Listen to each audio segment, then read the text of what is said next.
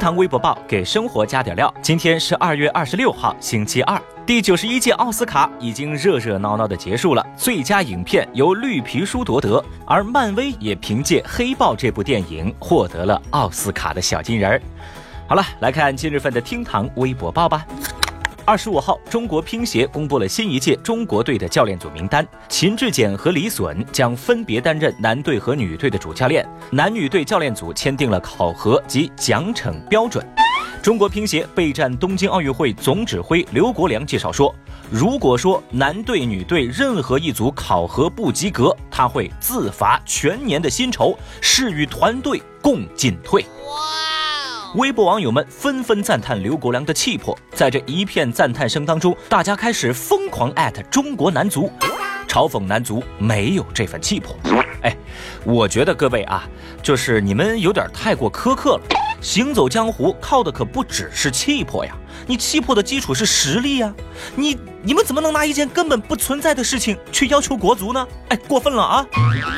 据媒体报道说，英国一个小伙儿在十年之间败光了九百七十三万英镑的彩票巨奖，这个钱啊算下来大概是八千五百万人民币。如今呢，这个小伙儿以伐木和背煤为生，一小时仅仅赚得十英镑。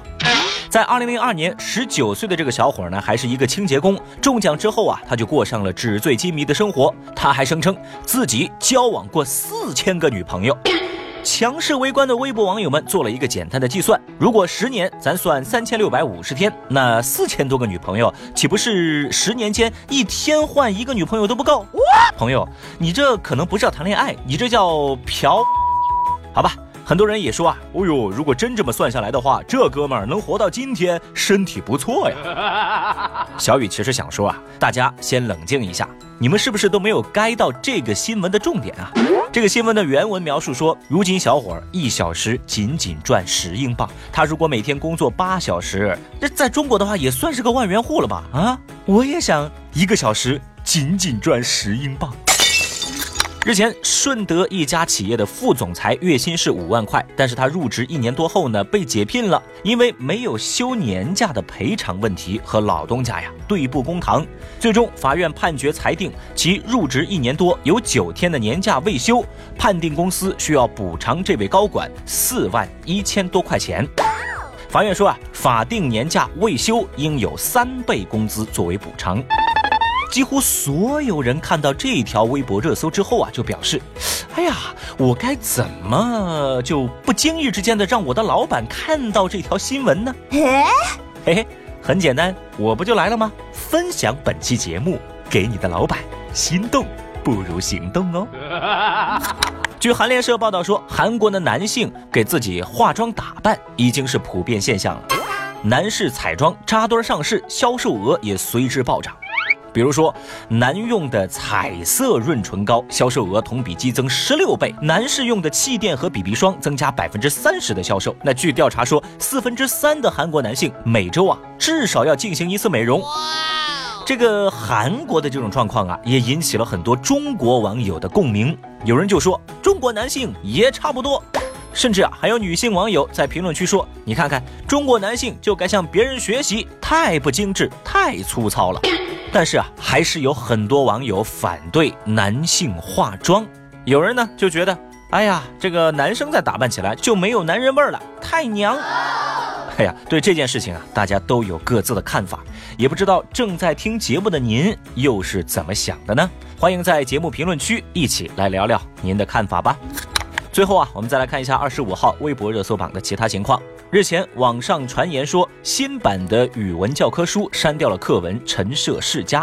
在二十五号晚间，人民教育出版社回应说，在语文教科书中删除这篇课文是正常操作。另外呢，初中统编的历史教材七年级上册当中有一课是专门列出了陈胜吴广起义这个历史事件，来讲述相关的历史故事。那考虑到《史记》在中国文学史上有重要的地位，由此呢，是从《史记》当中选择周亚夫、君细柳来替换了陈涉世家。因为啊，周亚夫、君细柳刻画了周亚夫治军严明、令行禁止、不畏权势的形象。文章篇幅较为短小，情节性很强，比较适合初中文言文的教学。真是幸福啊，又可以少背多少字儿啊！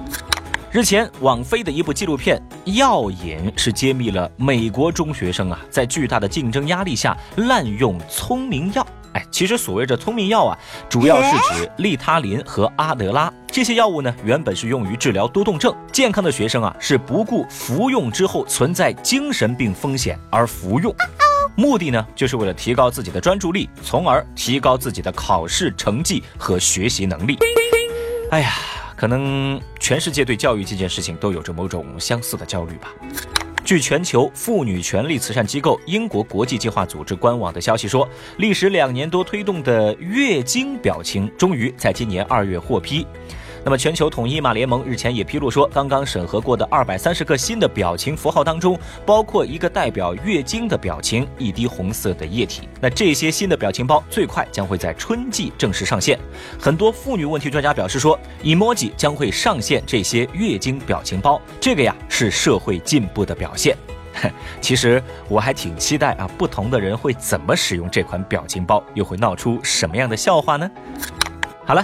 厅堂微博报，下期节目我们再接着聊吧。本节目由喜马拉雅 FM 独家播出。